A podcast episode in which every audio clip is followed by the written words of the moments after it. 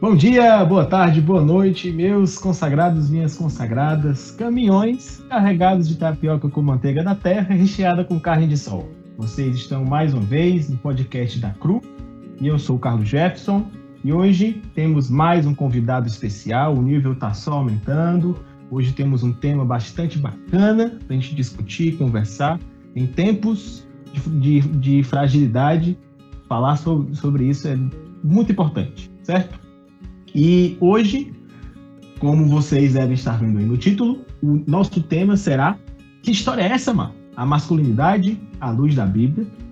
E hoje nós temos um grande homem de Deus, servo de Deus aqui na cidade de Sobral, e o nome dele é Miguel. Se apresente aí, meu querido pastor Miguel.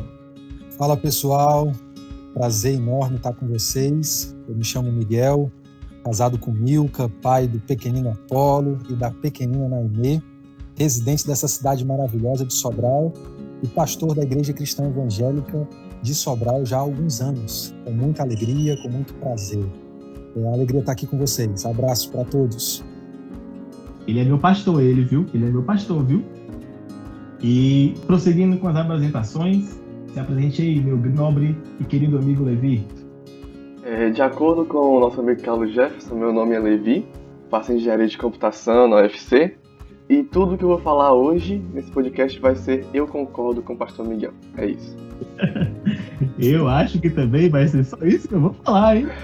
E para quem não nos conhece, para quem está aqui caindo de paraquedas, é a primeira vez que está nos ouvindo, sou o Carlos Jefferson, faço engenharia de computação, já era para estar formado há mais ou menos duas semanas, mas aí veio o coronavírus, veio esse tal do, do vírus chinês, e estamos aqui orando para que ele passe. Espero que vocês estejam bem aí aonde vocês estão ouvindo a gente. E como eu falei, nosso tema de hoje é história é essa, mano? A masculinidade à luz da Bíblia.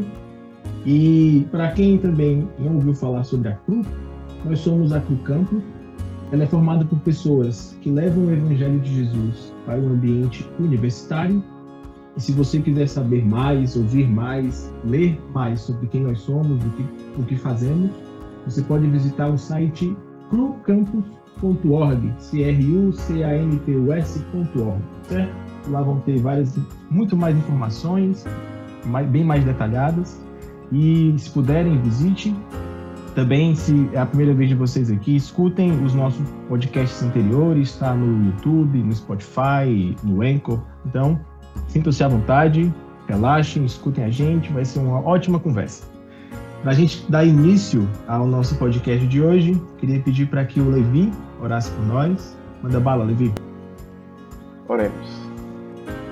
Querido Deus, nós somos gratos por tudo o que o Senhor tem feito por nós Obrigado por mais um podcast que está, sendo feito. E nós pedimos, meu Deus, para que o Senhor possa nos capacitar, para que o Senhor possa ungir nossas mentes, meu Deus, e que isso possa tocar o coração de cada um que está ouvindo este podcast, meu Deus, em nome de Jesus. Que nós possamos ser homens mais parecidos com Cristo, homens mais bíblicos, meu Deus, mais santos. Em nome do Senhor Jesus nós oramos e agradecemos. Amém. Amém, amém. Então, dando procedimento à nossa série de podcasts sobre apologética, nós já tratamos de vários temas interessantes com outras pessoas interessantes. E hoje nós iremos tratar sobre um tema geral chamado masculinidade, um tema muito importante, um tema que se faz incisivo com os tempos que vivemos hoje. E ninguém melhor do que Pastor Miguel para conversar conosco sobre isso. E para começarmos, para introduzirmos nossa conversa, vamos lá do começo, bem no começo da humanidade, lá em Gênesis. Vamos falar um pouco sobre a criação do homem e da mulher. Como é que a gente vai falar sobre isso? A gente vai tentar conversar sobre os papéis que Deus atribuiu ao homem, os papéis que Deus atribuiu à mulher e da perspectiva bíblica, como o homem foi formado à imagem e semelhança de Deus e como a mulher também foi formada a imagem e semelhança de Deus, mas sendo duas pessoas diferentes, pessoas ali que se completam. E aí, para começarmos, eu queria falar ao pastor Miguel. Pastor Miguel, baseado nas suas leituras de Gênesis, na, na sua experiência como, como pastor, como explicar masculinidade, como explicar de uma forma geral o que Deus espera do homem, visando essa leitura introdutória de Gênesis, criação do homem, ali o começo de todas as coisas. Carlos Jefferson, acredito que em nenhum tempo foi tão difícil falar sobre masculinidade, entender sobre masculinidade, né? Se a gente for fazer um teste com as crianças hoje, perguntar para ela o que é ser homem, nós vamos ter as mais diferentes é, histórias, relatos, explicações, definições. Se a gente for perguntar também aos adolescentes, eu acho que não vai ficar atrás da, da pergunta para as crianças. O fato é que o conceito de masculinidade tem, tem se esvaziado cada vez mais. Eu acho que o melhor lugar para a gente compreender é através da Bíblia, e dentro da Bíblia, o melhor lugar para a gente compreender é como, como é que eram as coisas no início. Por que, que Deus criou o homem? Então, como Deus criou o homem, para qual finalidade, como, né, o que é que o homem deveria fazer diante daquilo que Deus criou para ele. Então, em Gênesis 1, nós temos um texto aqui que é um texto que serve para muita coisa: trabalho, família, casamento, sexo, masculinidade, feminilidade e mil, mais mil coisas. É Gênesis 1, 26. 1, 26 em diante, é Deus falando entre si, né? nós acreditamos pela revelação completa que é a própria Trindade se comunicando. Né? Então, disse Deus: façamos o homem a nossa imagem conforme a nossa semelhança. E muito se tem discutido sobre o que é imagem, muito já se falou, se escreveu sobre o que é imagem. As pessoas falam que talvez seja intelectualidade, sociabilidade. Eu penso que para a gente entender o que é a imagem de Deus, a gente precisa entender o que é que só o homem tem e que os anjos não têm e que os animais também não têm. E é bom a gente se comparar com os anjos, né? Porque diante disso, a imagem de Deus tem a ver exatamente com o que segue depois. Domine ele sobre os peixes do mar. Esse domínio, essa, essa colocação de fazer toda a natureza estar submissa ao homem, isso não pertence a anjo nenhum, tampouco aos animais, né? Domine ele sobre os peixes do mar, sobre as aves do céu, sobre os grandes animais de toda a terra e sobre todos os pequenos animais que se movem rente ao chão. Então, em primeiro lugar, é, o homem ele é criado aqui para dominar. Isso é importante compreender isso, né? Porque quando a gente entende é, que a função do ser humano é isso e que a, a mulher ela vem para auxiliar o homem, então o domínio pertence também à mulher, mas ela como uma auxiliadora, a gente não pode tirar aqui o domínio da liderança e todas as implicações que decorrem desse conceito, como valentia, liderança, coragem, senso de proteção e todas as outras coisas que têm, infelizmente, se perdido na nossa época como nunca. Acredito aí como nunca. Então, uh, o principal aspecto inicial é o domínio dentro do objetivo de Deus para com o ser humano. Esse domínio precisa ser um domínio em nome do Criador, um domínio em nome de Deus, não um domínio exagerado ou inescrupuloso ou em nome de si mesmo. Então, o homem ele vem com essa gaveta gigante ou com esse armário gigante de domínio dentro dessa imagem que ele carrega do próprio Deus. E como você bem falou, tanto o homem quanto a mulher carregam isso, e nenhum dos dois é mais ou menos a imagem do Senhor. Mas é importante, Carlos Jefferson, domínio. Tentemos pensar sobre todas as implicações que decorrem sobre esse conceito domínio. E a gente vai ver que se compararmos com a nossa geração atual, nós estamos longe. Quando eu falo nós, eu estou é, aplicando é, eu quanto aos demais irmãos, homens do sexo masculino. Tem que ser redundante mesmo para ficar bem enfatizado. Sobre o que o pastor Miguel falou, né, a questão de ambos serem iguais. A gente pode ver aqui em Gênesis, né, Gênesis 2 na criação de Eva, em Gênesis 2:18, Deus fala, né? Não é bom que o homem esteja só, falei uma, uma auxiliadora que ele seja idônea. Ou seja, Deus aqui está falando que vai fazer uma auxiliadora que seja igual a ele. A gente vê atualmente que muita gente distorce o cristianismo falando que o homem é superior à mulher, dizendo que o cristianismo é, é machista ou algo do tipo. Enfim, isso é assunto para outro podcast, né? Mas é, a gente vê aqui claramente a igualdade entre os dois, né? A diferença é que as funções dos dois são diferentes. Então, é, baseando também um pouco com o que o pastor falou, ligando com a nossa realidade é, principalmente, majoritariamente juvenil, né, assim, jovem até seus 20 e poucos anos, da universidade. A partir do momento que as pessoas começam a entender o ser humano de forma geral, de um ponto de vista não criacionista, não é, com uma gênese muito mais superior do que certas ideias cientificistas, certas ideias é, muito mais materialistas, acredito que isso se perde, sabe? Porque quando a gente entende do ponto de vista divino, né, tentando ali ver como o Gênesis ele descreve a criação do homem, como é bonito aquilo, como Deus tem todo o cuidado em colocar um pouco de quem ele é em nós. Quando tiramos Deus da jogada, como na academia as pessoas fazem, tudo se perde. O pecado ali encobre a beleza. Quando o pastor Miguel falou, comentando um pouco sobre Gênesis, que o homem veio para dominar, mas não é um domínio é, violento, é um, é um domínio que é elegante, é um, é um domínio que respeita, é um domínio que faz o outro igual. Né? Então, o homem em si, como espécie, nunca vai ser superior a Deus, mas nós somos sim superiores aos animais, aos anjos. E quando nós temos essa perspectiva de ter em nós um pouco do que Deus quis que estivesse ali na nossa alma, na, no, na nossa forma de pensar e observando como nós começamos, é muito importante para construir uma masculinidade pertinente, uma masculinidade sadia, saudável. É muito mais fácil quando você conhece a Deus e você definir o homem do que quando você tira Deus da, da jogada. Entende? Então, tudo se fragiliza. E é o que nós vemos hoje como resultado: uma masculinidade frágil que pensa que domínio, como o pastor falou, é simplesmente impor força, é simplesmente impor desrespeito. Só que é muito longe disso, é muito além disso, né? É, a ideia é que o conceito de domínio pode se tornar abstrato, como você falou, e, e confundir domínio com truculência, com violência, com masculinidade deturpada, ou machismo ou omissão, ou um radical para um lado, extremo para um lado, ou extremo para o outro.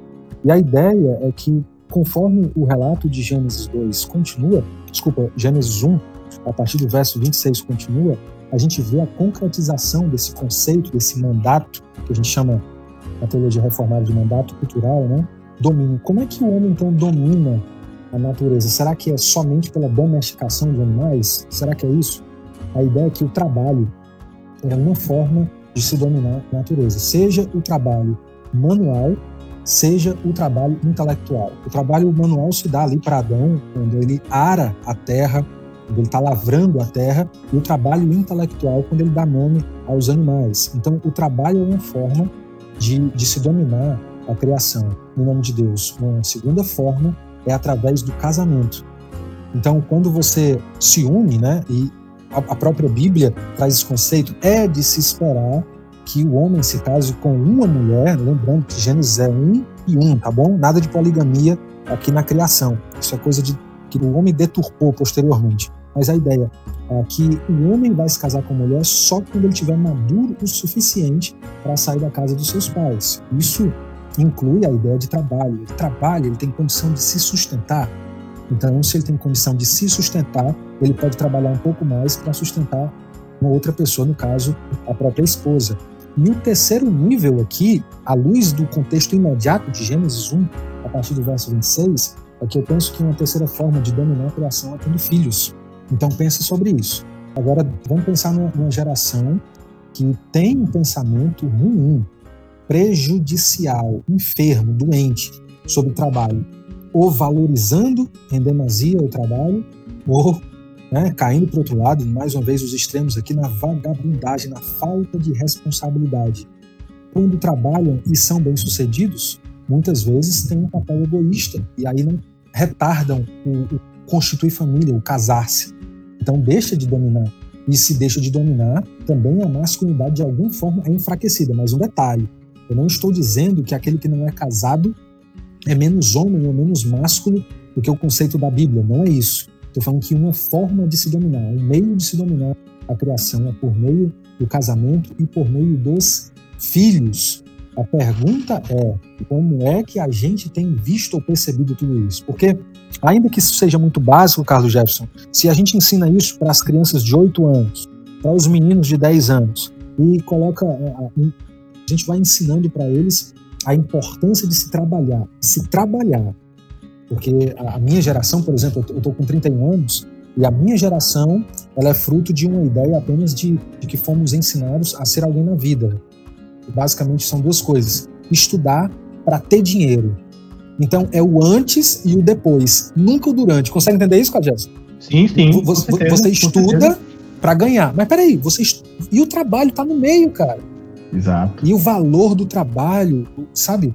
Eu fico pensando, se eu fosse um procurador-geral da República ou se eu fosse um, um grande cirurgião na cidade de Sobral, será? É uma pergunta só. Será, Carlos Jefferson, que você teria mais orgulho de mim? Olha, o meu pastor é o maior cirurgião, é o neurocirurgião de Sobral. Mas aí, vamos pintar uma situação diferente. E se eu fosse o seu pastor e eu entregasse garrafão de água de 20 litros, será que você teria o mesmo orgulho? Mas se compararmos a dignidade, um trabalho é tão digno quanto o outro. Ainda que um demande mais conhecimento técnico, mais eh, uma cognição avantajada, elevada, e o outro mais força física, na nossa cultura é óbvio qual dos dois é, é melhor conceituado. Isso não tem a ver, isso não tem a ver com o dinheiro que a pessoa ganha, tem a ver com o trabalho que ela exerce. Porque pode ser que um entregador de água ou um sucateiro tenha mais dinheiro do que um médico. Concorda comigo, Carlos Jefferson? Concordo, concordo sim. Mas quem é, quem é que é um pastor sucateiro? Será que alguém teria orgulho de ver o pastor entregando água todos falam, pastor, que alegria, pastor. Gritei demais, perdão. Pastor, que alegria, a paz do Senhor. Será? Então a, a, a gente tem diminuído o trabalho a nossa cultura ela tem desvalorizado o casamento, sempre colocando para depois, não vamos pensar nisso, agora não, nunca estamos prontos, nunca estamos preparados, nunca estamos é, suficientemente adequados, ou até mesmo financeiramente para isso. E os filhos nem se fala, né? Os filhos nem se fala, a galera quer ter filho o mais perto de 40 possível. 40 filhos não, 40 na idade. E aí, cara, como é que a gente transforma a cultura como é que a gente consegue exercer um domínio à luz de Deus? Como é que a gente pode fazer uma criação glorificar mais a Deus se o nosso, o nosso conceito de existência está cada vez diminuído? A gente não diminui Exato. apenas o mundo, o nosso trabalho, a nossa situação, a gente está diminuindo nossa própria humanidade. A gente Exatamente. tem se colocado como menor diante daquilo que fomos criados. Deus colocou uma baita de uma, de uma dignidade né? quando pôs sua imagem no nosso ser. Então, qualquer coisa abaixo disso é uma anulação do homem, de alguma forma. E aí vem os prejuízos, né? Falta de alegria, falta de propósito, falta de sentido, falta de verdade, as pessoas sem saberem se relacionar com relacionamentos tóxicos, com relacionamentos abusivos e sem saber lidar com o não, e muitas vezes sem lidar com o sim também, sem saber lidar com as vitórias. E a gente vê o caos acontecendo de, de, o caos sempre, sempre aconteceu depois da queda, mas parece que são coisas que cada vez mais aumentam. De 10 anos, você consegue ver um progresso terrível para baixo, né? Uma piora terrível. Né? As pessoas estão dizendo aí que durante esses 3, 4 meses de confinamento obrigatório, os casos de abuso sexual, de pedofilia, violência doméstica aumentaram significativamente. Então, são coisas que a gente vê em 10 anos, a gente consegue ver uma mudança para pior, é, não só no mundo, mas principalmente no nosso contexto imediato, nosso contexto geográfico. Sim, sim. Uma coisa interessante, uma vez eu li um livro chamado Política da Pornografia, do autor Rushduni, da Monergisma, a editora. E ele vem falando justamente isso, de como você entende a, a humanidade, isso vai refletir na forma como você age, pensa, enfim, faz as coisas. E quando o Senhor fala, quando nós rebaixamos quem nós somos, né? que é o outro extremo para baixo, porque tem gente que se, se acha demais, mas também aqueles que se rebaixam ao ponto de, de terem sentimentos animalescos, de terem essa, esse decréscimo em, sua, em suas capacidades de pensar, de agir, de refletir. Ele fala que isso sempre existiu.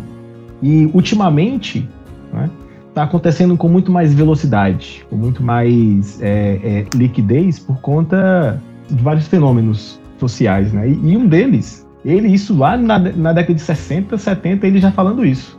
Na, no, no avanço de informações. E hoje vivemos numa era o quê? Digital.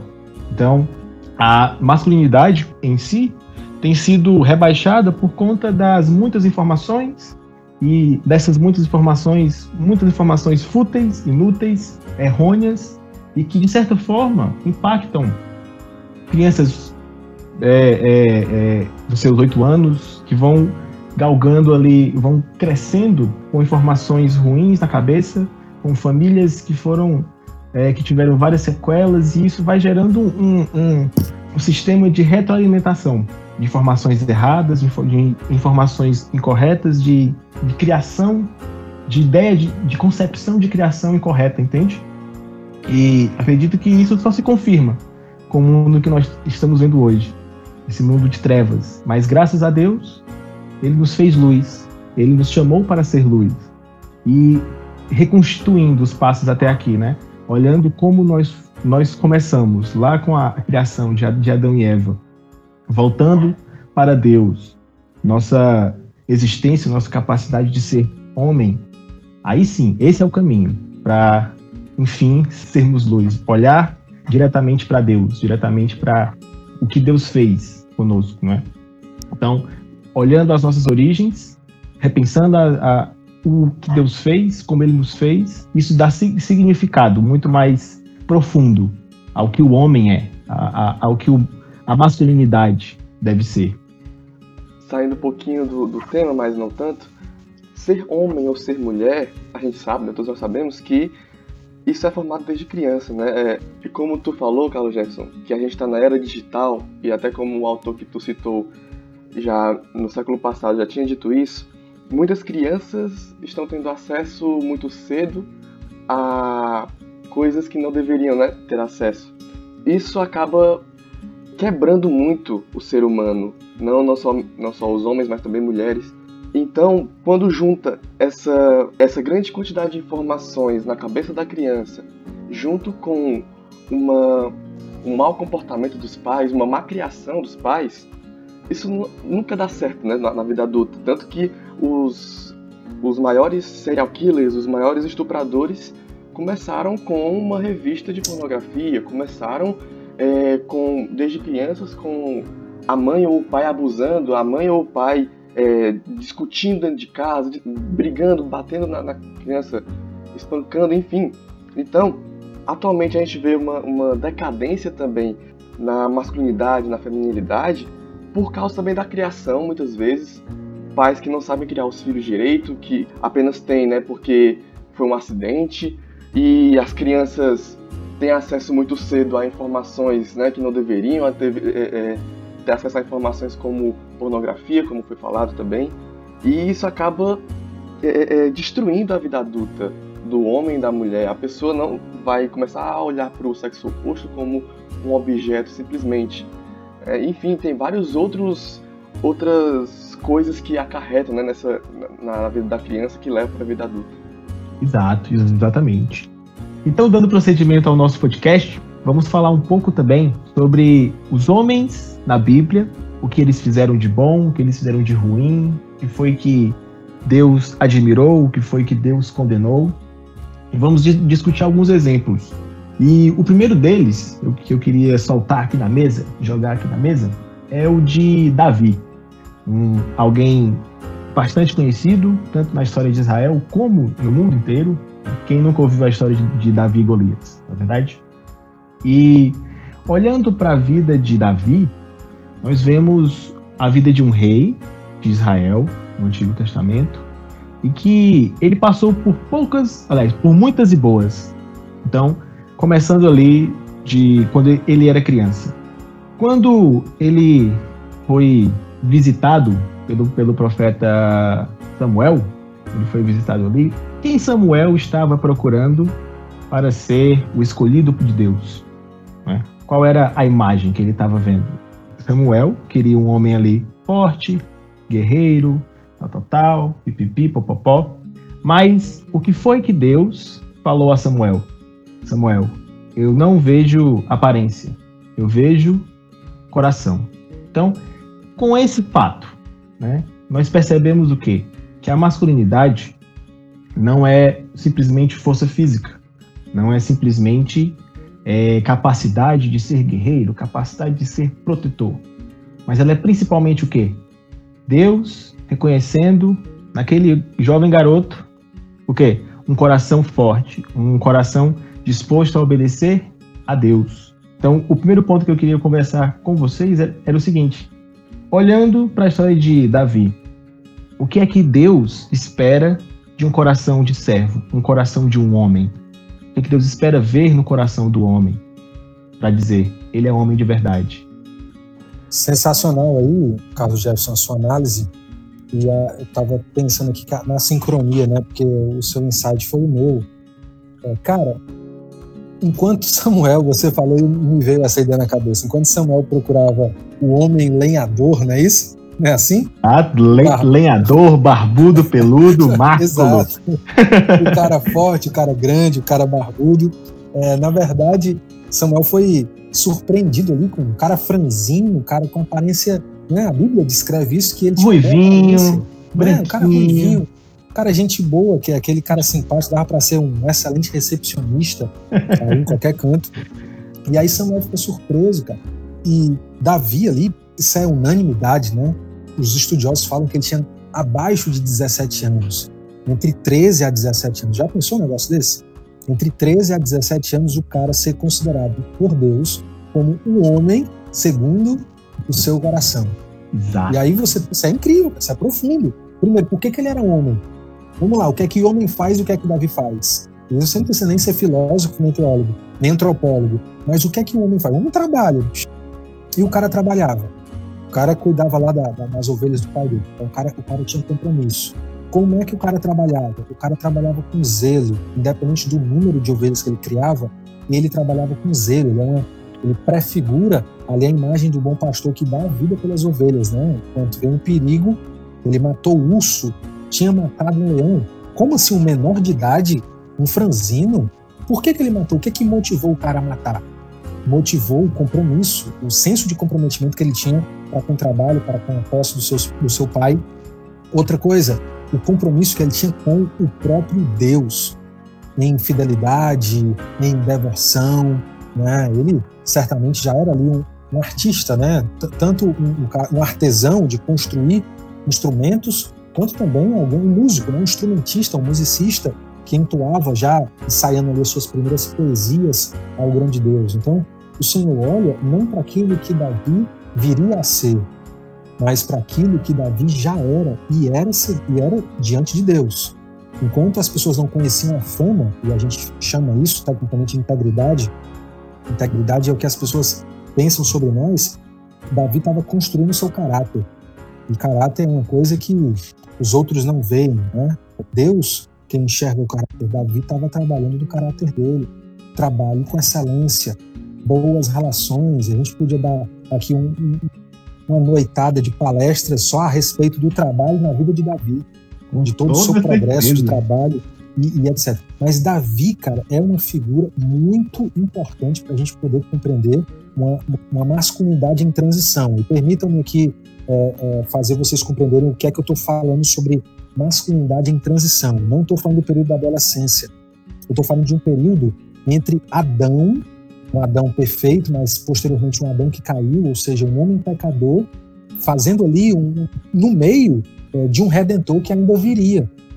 E Davi tem desses dois. Ele tem aspectos de um homem caído, eu acho que você vai falar disso um pouco mais adiante, mas Davi também tem aspectos que refletem ou que apontam para as características do Redentor que viria, que no caso seria o seu próprio filho, né? Jesus, o filho de Davi. Então, isso é importante. É, um homem debaixo do pecado, herdando todas as maldições de uma masculinidade é, desenfreada, desorganizada, desordenada. É, nós temos um homem que tem, sim, é, seus pecados registrados na Bíblia, e também tem os seus acertos muito bem registrados pela Bíblia. E o meu último comentário sobre, sobre Davi foi sobre a Natália, né? Carlos Jefferson, ela estava comentando há um tempo atrás, antes da, dessa quarentena, de que ela estava lendo uh, Samuel, Reis, Crônicas, estava indignado com Davi, né? Estava chateadíssimo com Davi, tinha brigado com Davi várias vezes, né? E eu rindo de toda aquela conversa, eu falei assim para ela, minha filha, mas se a gente quer conhecer Davi de fato, a gente não vai ler Samuel, Reis e Crônicas. Se a gente quer conhecer Davi de fato, a gente vai ler os Salmos, cara. Exato. Porque os Salmos, Salmos é um, um é um, é um pôster, é um 3x4, é um pôster do coração de Davi. É um outdoor, outdoor. Isso, um outdoor, perfeito, posternado, um outdoor, né? E, e é através dos salmos que a gente entende melhor as motivações, os medos, os anseios, os desejos de Davi. Então eu falei para ela, minha filha, fica tranquila, e quando você chegar nos salmos, você, você vai fazer as pazes com Davi, né? e ela aquietou o coração. Mas faz parte, faz parte. A gente, às vezes, olha muito para o externo e falta esse coração de um homem que é segundo o coração de Deus. Está como no outdoor, de fato, ali no salmo. A gente então percebe que o que Deus vê no coração de um homem de verdade não é simplesmente a barba que ele exibe, não é simplesmente o porte físico que, que ele exibe, mas o que está ali no coração dele. Porque eu já conheci muitos homens que eram mais frágeis fisicamente do que uma varetinha, mas o coração, meu amigo, o coração era de ferro, o coração era, era cheio de Deus, entende? Outra coisa também muito interessante observando na vida de, de Davi é que ele errou, ele vacilou, feio, muito feio, né, pra, até para os dias de hoje. Mas em nenhum momento ele deixou de servir a Deus. Ele deixou que aqueles, aqueles erros que ele cometeu fizessem dele quem ele realmente era. Sobre essa questão de masculinidade, né? Atualmente ser muito taxada como o homem, como vocês falaram, barbudo, musculoso, peludo, que só come carne, que só urra, enfim, né? É, a gente vê não só Davi, eu vou falar aqui um homem que não tá, não tá na Bíblia, mas um homem de, cheio de piedade, né? Que é Jonathan Edwards. Um cara franzino, pesava cerca de 50 quilos, não era musculoso nem nada, pálido, não tinha barba, um homem sempre educado, né? um homem que não falava é, é, grosso, não falava alto, mas ele sempre se importava com a família, um homem corajoso para proteger a família, um homem realmente piedoso, um homem que pregava de fato a palavra de Deus e vivia ela. Então, na Bíblia toda, ela fala que a masculinidade é, só, é simplesmente seguir a Cristo. Davi, mesmo com todas as suas falhas, ele foi um homem, um homem exemplo, tirando as suas falhas, claro. Mas, como o pastor Miguel falou ali do exemplo dele, e também aquela já se falou, dele apacentando as ovelhas, ninguém estava vendo o trabalho dele. Ele poderia fazer o trabalho mais lixo possível e ninguém ia ver, ninguém ia dar bronca. Ele ainda assim trabalhava bem, protegia as ovelhas e no tempo livre, né, apacentando as ovelhas, louvava a Deus. Então, ele louvava a Deus não só nos cânticos, claro, mas nas suas ações também. Davi, de fato, foi um homem segundo o coração de Deus mesmo com todos os erros que cometeu, a gente pode ver que ele fez jus a, a esse nome, né? Esse título, Deus. né? É esse título, exatamente. Ah, dificilmente você você vê um homem digno de ser chamado um homem segundo o coração de Deus. E dando continuidade à nossa conversa, tá gostosa demais. Para fechar com chave de ouro, agora nós vamos falar sobre o principal, o melhor modelo, a perfeição encarnada do que é ser um homem de verdade. E sim, estou falando de Jesus, o único homem perfeito, o homem que a sua masculinidade era era forjada por Deus, o seu coração era divino, ele era, ele é um ser divino e ele nos mostrou como ser um homem de verdade, um homem sem nenhum defeito, um homem que é digno muito mais do que digno de ser imitado.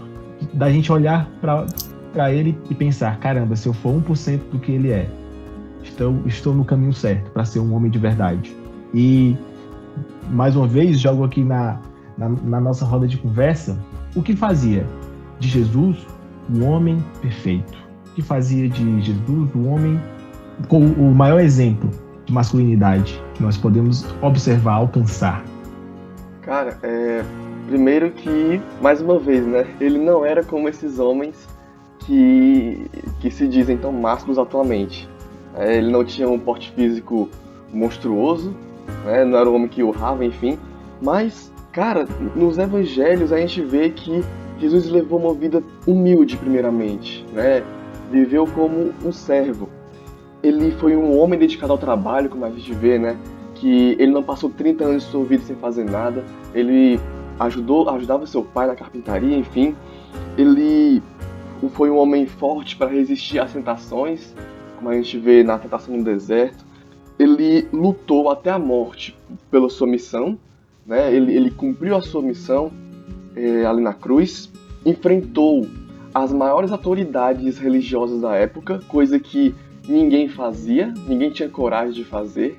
Ele mostrou os erros desses líderes que é, escravizavam basicamente as, as, outras pessoas, né? Enganavam. E um grande líder, é, é um líder é, leal, uma pessoa que, que se doa pelos seus amigos, como ele mesmo disse, que ensinou a amar os inimigos. Enfim, a gente pode listar aqui milhares de, de coisas que mostram que Jesus Cristo é o homem modelo a ser seguido, né? Primeiro, que ele também não errou, né? Ele foi o único, o único ser humano que pisou na terra que não, que não errou, né? que não, não pecou. Enfim, ele é, é, de fato a pessoa que a gente deve seguir. Por isso nós somos cristãos, né? Nós devemos ser pequenos cristos, de, na, na verdade, né?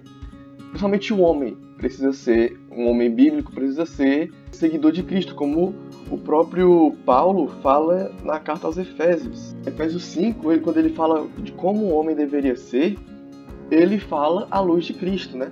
O homem deveria ser o cabeça da mulher, como também Cristo é o cabeça da igreja, sendo este mesmo salvador do corpo. É, mais para frente ele fala: Maridos, amai vossa mulher, como também Cristo amou a igreja e a si mesmo se entregou por ela. Então o marido deve seguir o exemplo de Cristo, né? De, de, assim como Jesus se doou pela igreja, o marido deve se doar pela sua esposa. Né? Então o, o homem, principalmente o homem cristão, deve seguir a risca a Cristo, né? Fazer o possível para ser como Cristo de verdade. É, é, é muito legal porque essa questão da masculinidade, olhando para Cristo, ele, a gente enxerga uma masculinidade que, em primeiro lugar, né, à luz dos evangelhos ali, é uma masculinidade que independe é, do casamento, mas, obviamente, à, à luz do todo, a gente vê que quem é a noiva de Jesus, ele tem uma noiva, e tudo que ele fez teve um propósito. Mas é importante a gente entender que o cara não casado, a semelhança de Davi, quando foi considerado homem segundo o coração de Deus, não é menos homem do que o casado.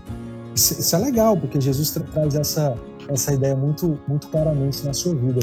Isso me faz pensar aqui algo, me permitam fugir aqui um pouco. Eu não sou o maior fã dos Simpsons, mas eu acho que vale a ilustração aqui. A gente tem duas figuras masculinas ali que eu penso que estão em contrastes na figura dos Simpsons, né? Nós temos o Homer, e o Homer, cara, o Homer a gente ri, né? Ele é aquele, aquele tipo de homem que é uma piada. Esse cara é uma piada. Farrão. O Homer, o Homer é uma piada. Só que o Homer, cara, ele não decide, né? Ele só faz besteira, cara. Quem tem as decisões sábias é a Marge, né? Não é ele. Ele faz besteira. Mas quer saber uma coisa? Olha pro Homer e você ainda vai enxergar um homem. Ele é um homem de família ele ainda é um homem de uma esposa só. Ele é bobão, sim. É triste eu ter que fazer o papel de advogado do diabo aqui, mas olha para o Homer e eu vou, eu vou ser sincero com vocês. Um Homer na nossa geração faria muita diferença. Que é isso, pastor? É, sabe por quê? Porque nós somos da geração do Bart Simpson. E o Bart Simpson, ele é exatamente o pior do que o seu pai Homer foi. Porque enquanto o, o Homer, ainda que seja lançado, sem tanta iniciativa, bobão, pela voz, pelo corpo, pelo jeito de andar, pelo olhar, o Bart, ele é um tipo de gente que ele não consegue nem se dar bem com a escola. Ele, ele, ele é um cara que não vai conseguir casar. Faz sentido isso, Carlos Jefferson? Faz total Bart, sentido. O Bart ele não vai conseguir casar, o Bart não vai conseguir ter filhos. Verdade. O Bart ele não vai conseguir fazer isso porque ele não tem responsabilidade. Porque enquanto a masculinidade para o Homer é uma masculinidade omissa, é uma masculinidade bobona, né, sem aquele perfil rígido que a liderança masculina exige, o Bart é algo desenfreado, ele é o danadão. É aquele menino que a gente chama aqui no Ceará, esse menino é o cão, né? E, é o cão. sim, é, é verdade que, naturalmente, os meninos eles têm mais essa força essa vontade de brincar fisicamente mais com as meninas e ele não consegue focar tanto. Na maioria das vezes, as meninas conseguem focar mais estudos e naturalmente serem mais melhores sucedidos do que, do que os meninos. Isso é, isso é natural. Isso é natural. Mas o Bart, cara, o Bart não tem limite. O Bart Ele é o cúmulo. E sabe, Marge e Homer, Marge e Homer são os nossos pais. Agora nós temos um macho machista, um menino machista, o, o, o perfil do, do, do, Bart é completamente machista. Sim, Ele é irresponsável. E nós temos o perfil da Lisa como uma libertadora feminista. Ela pouco liga para a família, pior ainda para casamento, nem se imagina filhos. Ela é independente, ela é inteligente, ela, é, ela tem a, a capacidade de acertar em tudo. É empoderada. E querendo ou não, a empoderada. E as meninas seguem naturalmente, sem querer, sei lá, o exemplo da Lisa. Elas são bem-sucedidas, elas são inteligentes, elas são criativas, elas estão dominando tudo, mas elas, elas são pobres de família, elas são pobres nas relações, né? Enquanto o Bart ainda consegue ter alguns amigos, a Lisa tem muitos amigos, Carlos Gelson. Não. Né? Ela não nem amiga, nem amigos. amigo, nem ninguém. Ela não tem. Então... Sabe qual é, o, qual é o único amigo dela? É o saxofone. Que tipo, é, que tipo de vida isso vai levar? Uma vida depressiva. Remédio para dormir, remédio para acordar. E mais trabalho para poder, poder esquecer as carências que a vida normal, não vou nem dizer a vida adulta, a vida normal requer de nós. Há um desequilíbrio total. Então, se a geração do Homer, se o homem banana é ruim, não homem é pior ainda, cara. Não homem é pior ainda. E aí a gente vê em Jesus Cristo, exatamente como o Levi falou, uma figura que trabalhava com as mãos, carpinteiro, mas também com a mente, a semelhança de Adão. Só que melhor, a gente vê ali aquela agressividade santa de Jesus, é, João 2, depois ali daquele primeiro milagre, né?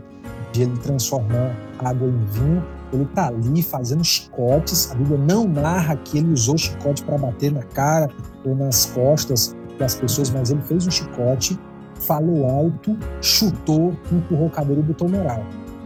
Se a gente vê o caos, uma bagunça, uma injustiça, será que a maioria das pessoas seriam semelhantes a esse, esse tipo de agressividade santa de Jesus?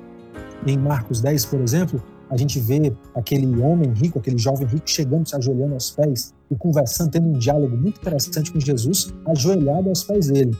Quando Jesus fala sobre o preço de fato que a vida eterna requer, exige de cada um de nós, aquele homem desanima e vai embora. Um trecho interessantíssimo de Marcos 10 é que Marcos fala que Jesus, o amando, o deixou ir. Existe esse, também esse aspecto da gentileza, de ser uma pessoa carinhosa, dócil em Jesus. E é o que o nosso querido John Piper, né, nosso João Piper, né, Carlos?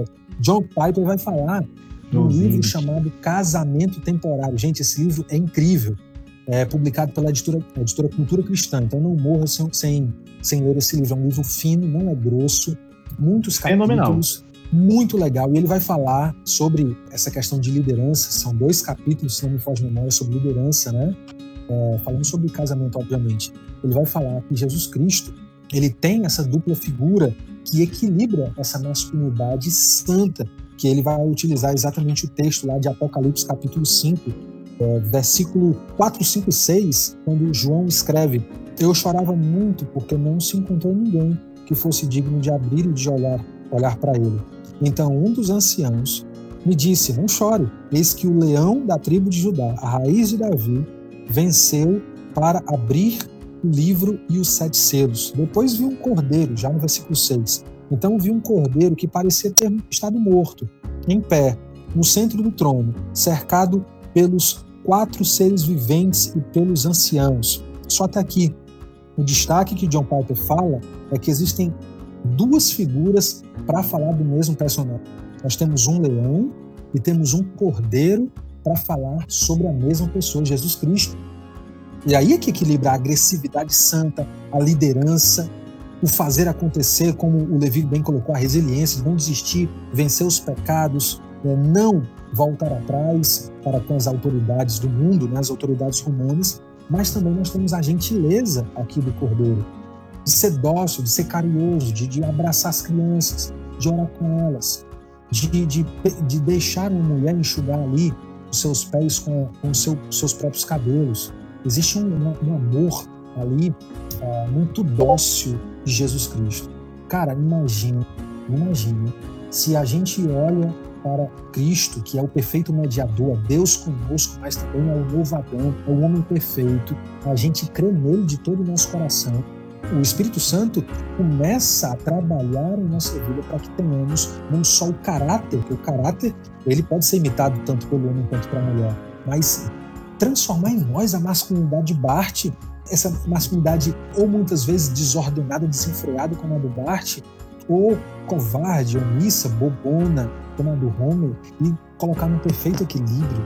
É brilhante. Meu cunhado, meu, meu cunhado uns meses atrás falou assim que na Alemanha não tinha homem, né? Eu fiquei tentando perceber o que, é que ele estava querendo falar com aquilo. Nem tem. Ele disse que, que viu uns vídeos né, da, da galera lá clandestina, né, os, me, per, me permitam, me perdoem o, a palavra, não é clandestino, é, é imigrantes, imigrantes, imigrantes isso, isso. Legais. Os imigrantes lá, muçulmanos, né, chegam e passando a mão na, nas mulheres. Os refugiados, os refugiados. Refugiados, obrigado, refugiados. Agredindo as mulheres fisicamente na frente dos homens alemães. Sexualmente e também. Eles, é, e eles, e eles seguem a vida deles como se nada tivesse acontecido. Jesus deixaria isso acontecer, cara. Jamais. Jamais. Jamais. Não, não tem condição. Porque, é, sabe, isso é tão raro que aquele, aquele rapaz lá, aquele meninozinho que, que defendeu a irmã, né? Sim. O cara não tem nem 10 anos.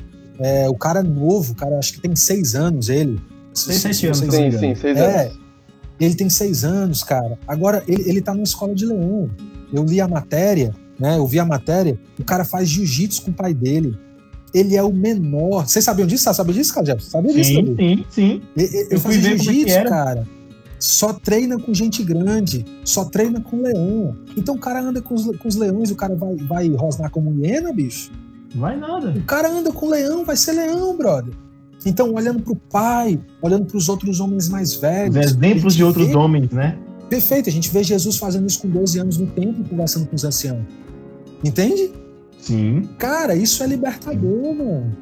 E, e é, assim, eu não estou dizendo que a gente tem que consertar a, a, o que a gente tá, tá, vendo com um simples moralismo, com não faça isso, isso não é coisa de homem. Não, mas pelo evangelho, né? Que Bart Simpsons e Homer Simpsons podem encontrar de fato uma boa notícia de uma nova natureza, um, um novo homem formado ali ah, pela obra de Cristo através daquilo que ele, aquilo que ele fez, daquilo que ele construiu, né? Como Romanos 5, verso 19 bem vai Paulo vai nos dizer, logo assim como por meio da desobediência de um só homem muitos foram feitos pecadores, assim também por meio da obediência de um único homem muitos serão feitos justos. Então é através da obra redentora de Jesus Cristo a gente consegue encontrar essa justiça equilibrada, essa masculinidade santa, à luz não de um moralismo, não de um livro de regras, faça isso, não faça aquilo, proteja sua irmã ou etc., mas diante daquilo que Jesus Cristo faz em nosso coração, que é uma pauta que tanto você, Carlos Jefferson,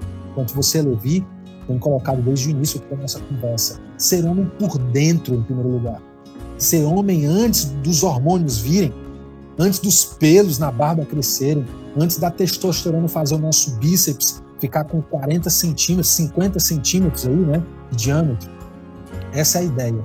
Então, boas notícias nós temos. Existe sim uma redenção na nossa masculinidade pífia, falha, covarde em Jesus Cristo. Ele que tem me ensinado nesses anos todos a ser um homem melhor.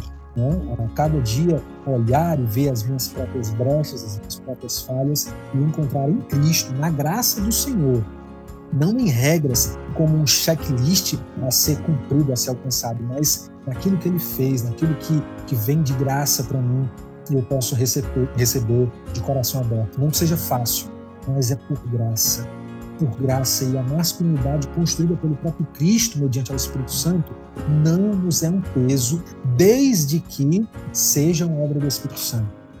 Qualquer coisa, qualquer resgate, qualquer tipo de mudança, hoje, é, por, um, por, por, um, por uma ação que não seja por meio do Evangelho, vai transformar, vai fazer o pêndulo girar para outro lado, para uma agressividade desenfreada, para homens guerreiros que só fazem guerra, entende? E não homens guerreiros que protegem os seus. Não é isso. Então, Cristo nos traz o equilíbrio. E, cara, que perfeito você falar de Jonathan Edwards com 50 quilos, né? 50 filhos, mas 50 quilos, mas com 200 filhos, né? Como filho pra caramba, né? Sensacional isso, cara, sensacional. E todos foram muito bem criados e viraram homens de Deus mais na frente, né? Com certeza. Tiveram os, ne os netos, os bisnetos, que todos eram homens ali de respeito, meu amigo. Tem, tinha gente lá no Congresso Nacional, não sei o que das quantas, não sei o que das. É e, doido. e essa é a beleza do, dos puritanos, né, cara? Que eles criavam a família bem ali na, na palavra de Deus e ensinavam os filhos a serem é, os mais bíblicos possível, né? É, ensinavam desde cedo a trabalhar, enfim, ensinavam os papéis de cada um. E por isso que eles se destacaram tanto na santidade né, e na, na piedade. É tanto que você vê hoje os, os impactos de como o mundo entende masculinidade como Deus, o criador da masculinidade, entende masculinidade de fato, né? Você vê que com Deus você tem uma família frutífera, você tem uma vida frutífera, você tem uma vida que termina em paz. Porque você tem Deus. Você constrói algo para Deus que aquilo fica muitas vezes por várias gerações, né? Como foi no, no próprio exemplo de, de Jonathan Edwards, como do, do, do, garotinho que salvou a sua irmã, ele está ali vivendo um legado do seu pai, dos, dos, dos outros homens, né, que ele está observando.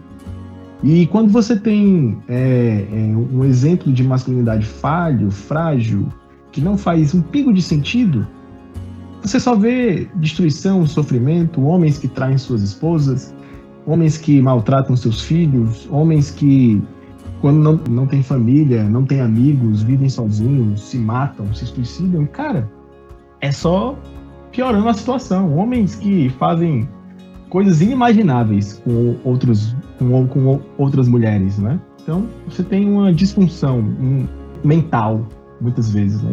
Isso com certeza alcança o espírito do homem e somente Deus, somente Jesus, como foi falado, para redimir tudo isso para refazer o novo homem, para refazer um novo coração. E é com isso, com esse papo, com esse tema que nós encerramos hoje, mais um podcast com o tema Que história é essa, mano? A masculinidade à luz da Bíblia, dando continuidade à nossa série de podcasts com temas apologéticos. Então, para a gente encerrar, queria dar alguns avisos. Temos uma excelente surpresa no nosso próximo podcast. Mulheres falarão, mulheres alçarão a sua voz para falar com vocês. Então, aguardem que vai ser um podcast, ó, show de bola, fenomenal, certo? Mulheres falando sobre fe feminilidade, grandes surpresas aguardam vocês. E também deixar alguns avisos. Se você, é se você é de Sobral, você está em alguma universidade, em algum lugar dessa grande metrópole do interior, busque conhecer a CRU, lá na UFC de Sobral, o GEB, que é o Grupo de Estudo Bíblico, que tem no Mocambinho, no IFCE, tem o GAP, na Medicina da UFC, e tem também o Grupo Sal e Luz, que é na UVA da Enfermagem. E se você está buscando aí alguém para conversar, pode, pode conversar com a gente, pode falar com a gente. Nós temos aí os contatos, Instagram, Facebook, certo? Temos grupos no WhatsApp, Telegram. Se você tiver aí em dúvida, perdido, sem lugar para ir, cola com a gente e não deixem de escutar os nossos, nossos podcasts anteriores, estão muito bons também. E se vocês tiverem é, é, dúvidas ou, ou, quiserem as referências dos livros que a gente, a gente citou, vão estar na descrição, no, no YouTube, no caso. Então podem ir, ir atrás, Pode podem também. ficar tranquilos, tá, tá, tudo lá. Tá no Spotify também, então podem ficar tranquilos, tá tudo bem arrumadinho lá, beleza? É isso. Queria pedir agora para o pastor Miguel orar e também agradecer pela sua disponibilidade, pastor. Pai, pastor, dois filhos, família, quarentena, deve, deve estar tá aí sua vida ó, bem, bem lotadinho, pastor. Mas muito obrigado. Ah, beleza, eu agradeço demais, Levi, obrigado pela atenção, pelo carinho. Obrigado, Carlos Jefferson, pela atenção, pelo carinho aqui. Eu fico muito feliz pela oportunidade, pelo convite.